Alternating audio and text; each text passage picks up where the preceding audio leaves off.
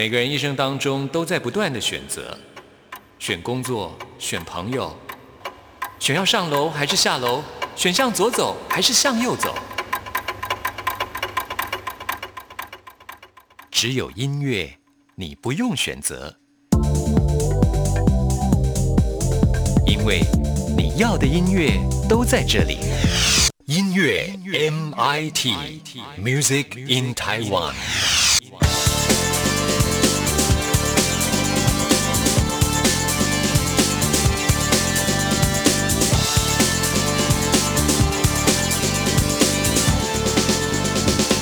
亲爱的听众朋友，大家好，我是刘冠佑，欢迎收听音乐 MT Music in Taiwan。我们今天节目首播日期是三月二号，已经进入到三月份了。那现在因为全球暖化的关系，导致自然界的生态跟以往大不相同。在台湾以前可能要到四月份才会进入到花季，那么现在在二月、三月啊，就可以看到很多地方都已经开始樱花盛开了。所以想要赏樱的听众朋友，可要把握天气好的时候去欣赏哦，莫待无花空叹息。那我们今天节目一开始呢，跟您分享的就是周华健的这首《花心》。听完这首歌曲之后，来进行节目的第一个单元。今天要为您访问到的是郑怡农。花的心藏在蕊中，恐怕花期都错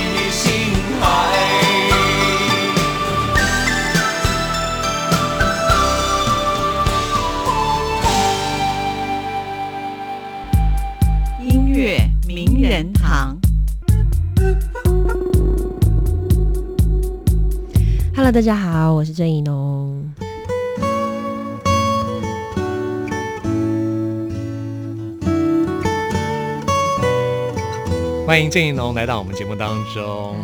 你好，这张专辑真的是我在二零一九年最喜欢的专辑之一，非常高兴邀请到你来到我们节目当中。谢谢。我觉得这张专辑给我一种坚定的、温柔的力量那种感觉。今天虽然是第一次见面，但是我觉得你给我的感觉就是这样子的人。哦，你自己觉得好呢？害羞。你自己不觉得吗？我呃，我确实是喜欢疗愈别人的人，这是天性使然。可能因为我双鱼座就比较 M，所以就是、呃，我喜欢听人说话，然后我喜欢自己可以给予，不管是倾听的能量，或者是实际的意见。对，我不确定这个东西跟我的音乐加起来给人的感觉是什么，这个我是不太怎么讲。我当然有意识的希望我可以做到，但是我不太确定我是，我不太敢说我有没有真的做到。这样，对嗯，我觉得你是一个很忠于自己创作的一个音乐人，嗯所以我觉得你的创作应该也是忠实的反映出你真实的个性。是我觉得你的音乐一直给人一种就是身为一个孤独的人，但是还是有力量可以往前走这样子的一个信念。我确实因为这个东西当然是从自身出发嘛，因为我的成长过程之中，孤独这个东西一直跟我相伴。嗯对，那我从习惯这件事情到我真的开始去了解人世间，就是因为我小时候住山上，所以比较脱离。那个对我来讲是很正常的事，但是我一直不知道，其实我是孤独的。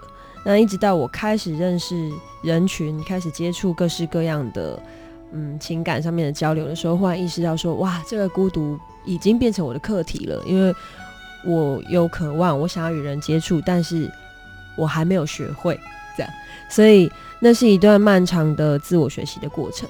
那这个过程之中，就很自然的会有，因为各种碰撞，每一次碰撞完，我想说，那我我应该要把这个东西记录下来，或是我有需东西需要抒发，所以就产生了创作。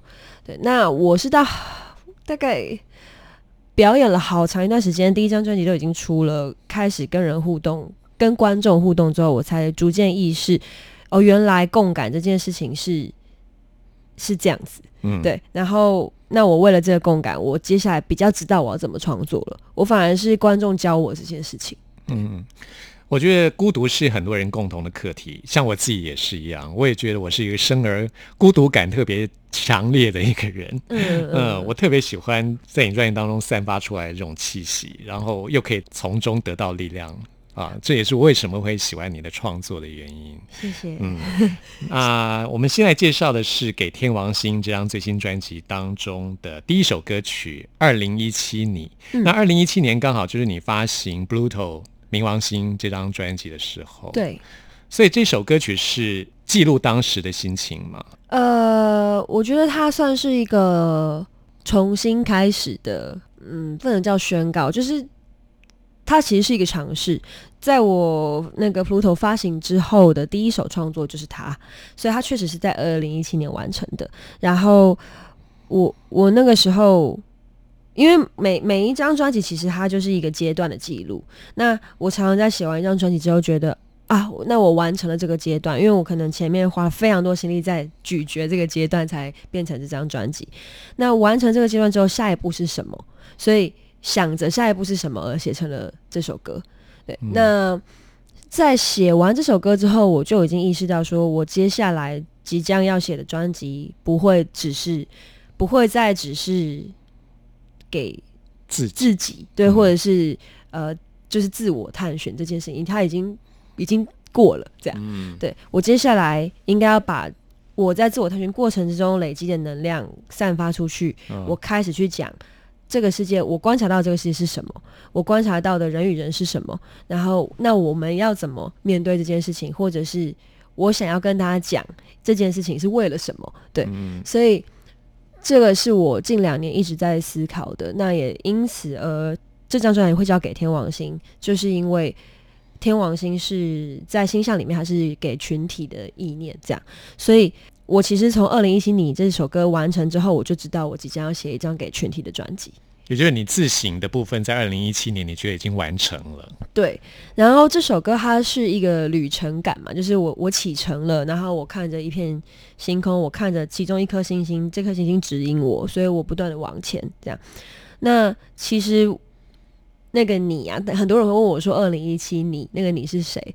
他真的某种程度上可以算是我的解读，就是我看着我自己，然后我现在看着那个已经变成这样子的我自己前进，这样。那可是他反过来说，他也可以变一首情歌，所以他可以送给任何你觉得在人生之中可以指引你的人。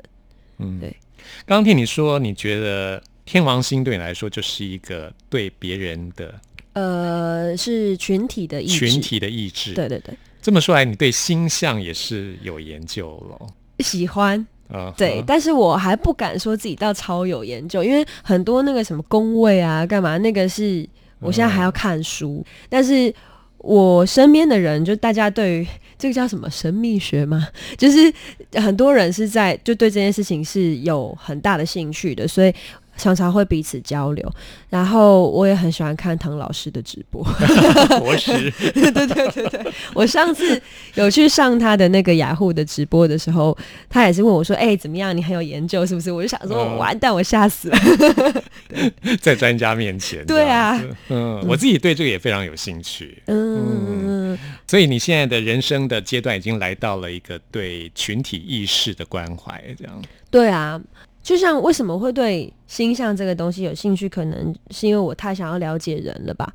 所以人是我终究逃避不了的主题，就是我就是很想要接近，很想要倾听，很想要做点什么，这个是永远没有办法逃避的的嗯个性。对，那到了这个节骨眼，我想要为更多的人写歌，我想要为更多的人说话，所以给天王星是一个也算是对自己的宣告吧，就是说我我现在开始是更有使命的人了，这样，然后我有一点点力量，那这一点点力量可以用在音乐上，也可以用在因为音乐而让我有说话的空间之类的，我开始想这些事情。是，那我们现在呢就来听这张专辑《给天王星》，可以说是这张专辑的起点，在二零一七年的时候创作的这首歌曲。二零一七，你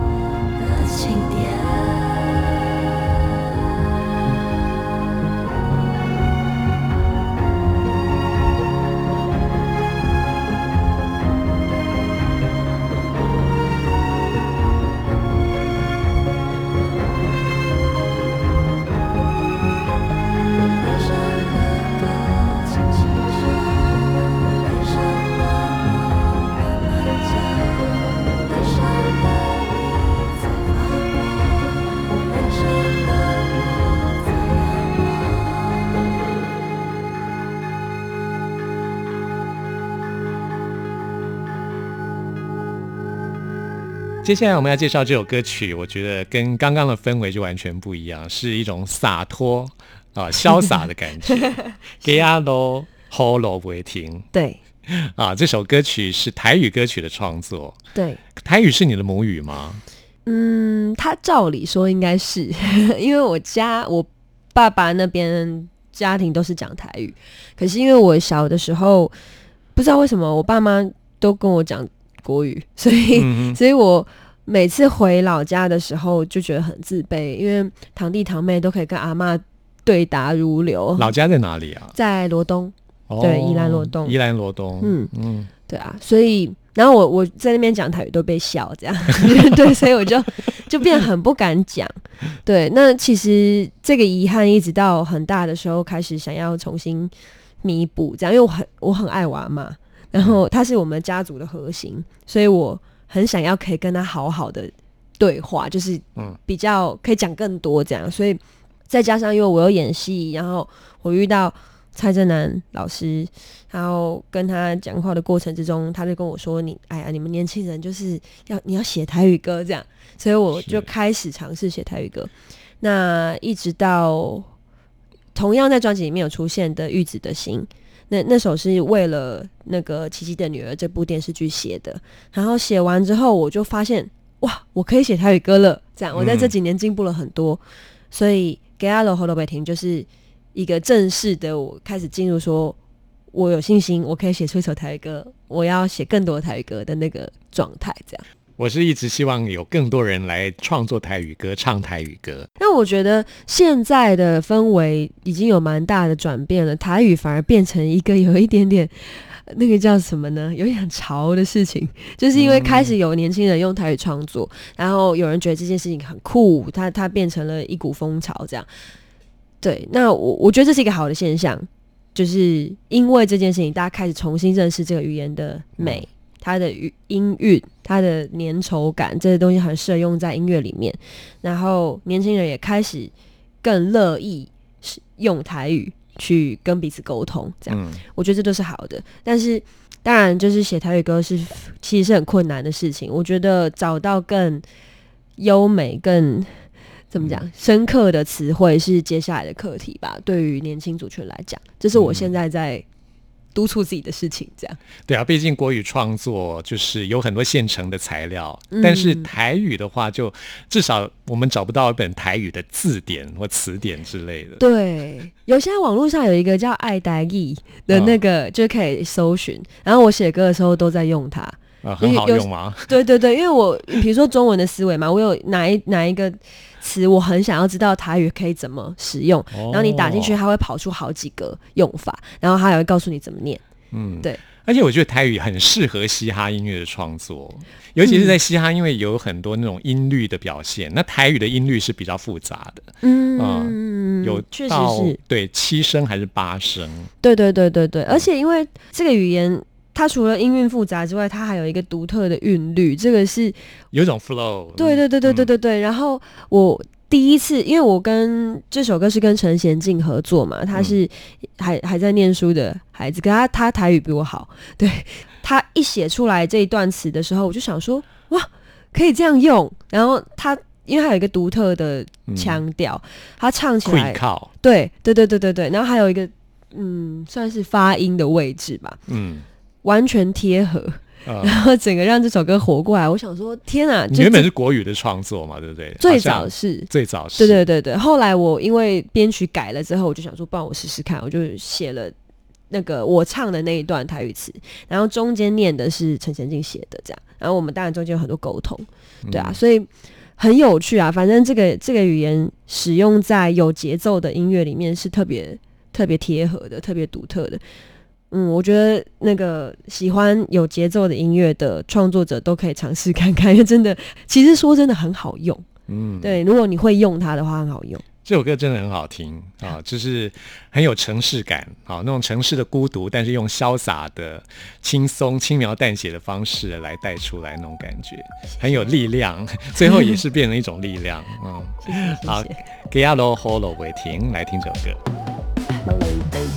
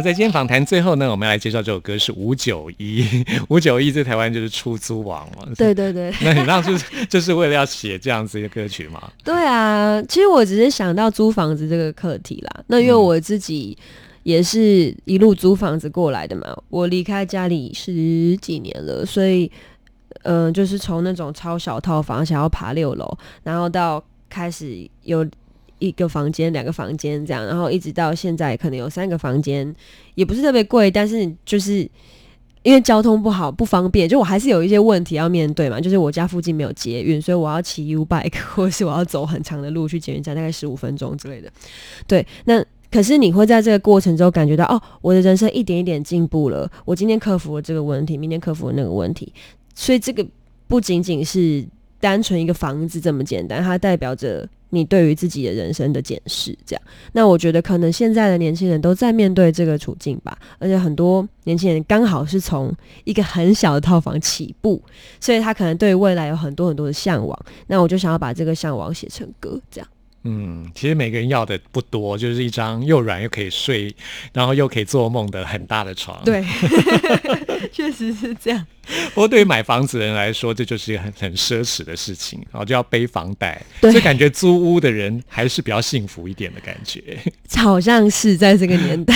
就是生活的品质会比较好，我觉得。对对对对对，嗯，嗯而且其实现在主要是大家都蛮有能力，可以把自己的那个房子布置的很有自己的味道。对对啊，而且不不一定是要花很多的钱，有的时候是小巧的东西，或者是一张海报，或是干嘛的。我觉得现在年轻人创意真的很多，所以是一个新气象吧。是，这也写出了现在很多年轻人的心声了哦。好，希望未来大家都可以有自己的房子，不要只是租房子。对，我们一起加油。好，那我们今天很高兴邀请到郑一龙来介绍这张新专辑给大家，谢谢你。谢谢朋友，谢谢大家。想要一张又软又大又能做好梦的床，转过身去就能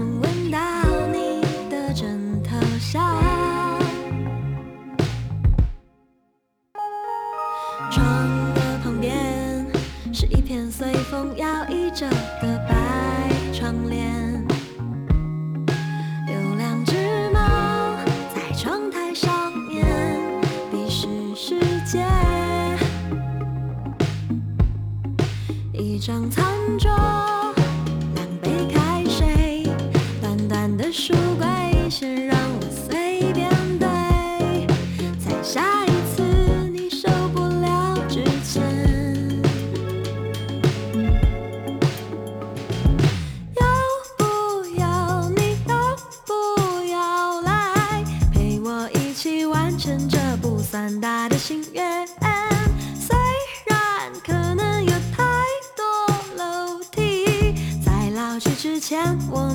稍微穿一点，时间淡一点，酒喝少一些，再努力一点，说不定运气好一点。再过个几年，或许还能有个管理员。冬天晚上，洗澡的水可能会有一点凉。热杯牛奶，让我出来能捧在手心上。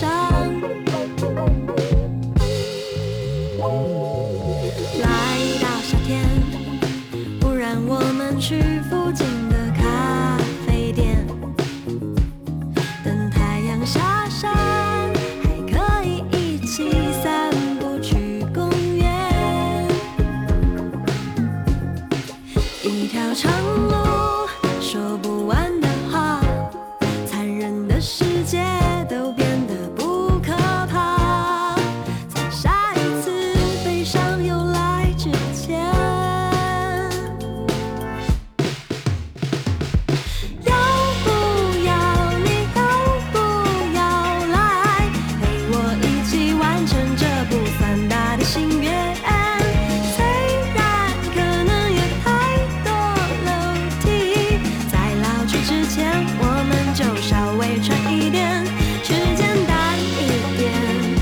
好少一些，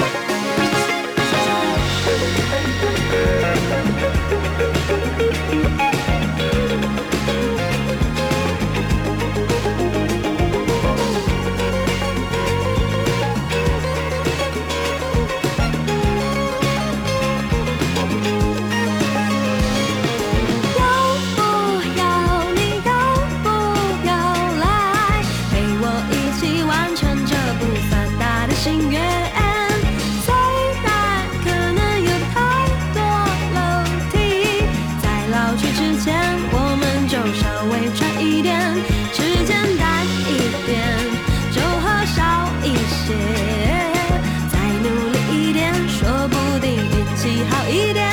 再过个几年，或许还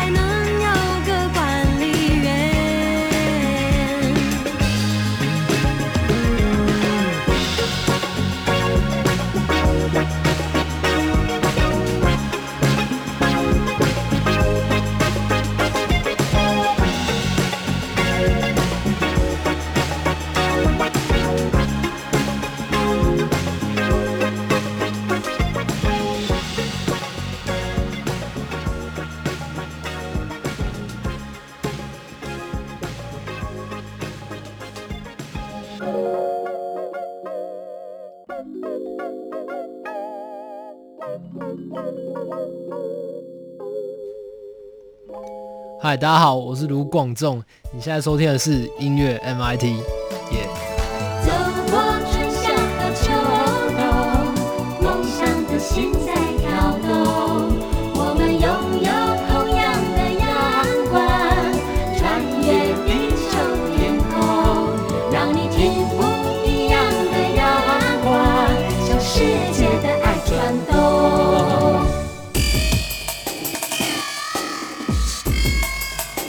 烧新鲜货。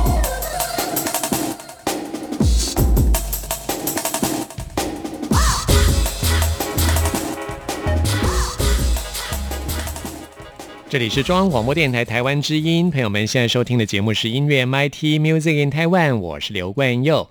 现在来进行的是发烧新鲜货单元，为您介绍在台湾最新发行的独立创作音乐专辑。今天要来介绍的是大陆的听众朋友非常熟悉的地下摇滚乐团木推瓜乐队。这是一九九八年宋宇哲所成立的一个乐队啊，在两千年的时候呢，形成了四个人的阵容啊，包括主唱兼吉他手。宋宇哲，还有吉他手张方泽、贝斯手陈创远，还有鼓手李诞。这是他们的第二张录音室专辑，请到了很多欧洲的很棒的乐手一起来参与。那我们现在呢，就来介绍他们这张专辑《孔雀》当中的这首歌曲《树村童子》。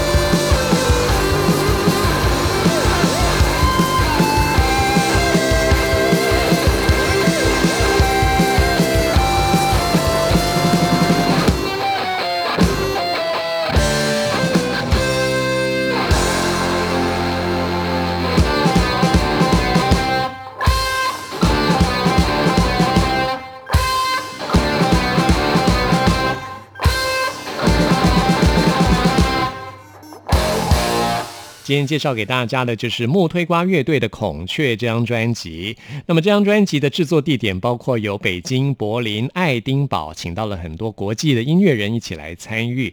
那么这是他们尝试新的音乐特色的一张作品，加进了很多合成器的音色，甚至有些乐曲有 disco 的节奏啊，相当的创新，这是他们以前所没有的啊。他们希望能够创造出一个全新的音乐路线，这也是他们计划要推出的史诗性质的概念三部曲《活人秘史》的第一部。在木推瓜乐队的《孔雀》这张专辑最后要推荐给大家的是《愿望》这首歌，是一首在旋律上容易亲近的歌曲，推荐给大家。朋友们，听完今天节目有任何意见、有任何感想，或想要再次听到什么歌曲，都欢迎您 email 给我。冠佑的 email 信箱是 n i c k at r t i 点 o r g 点 t w，期待您的来信。谢谢您的收听，祝福大家，我们下次空中再会。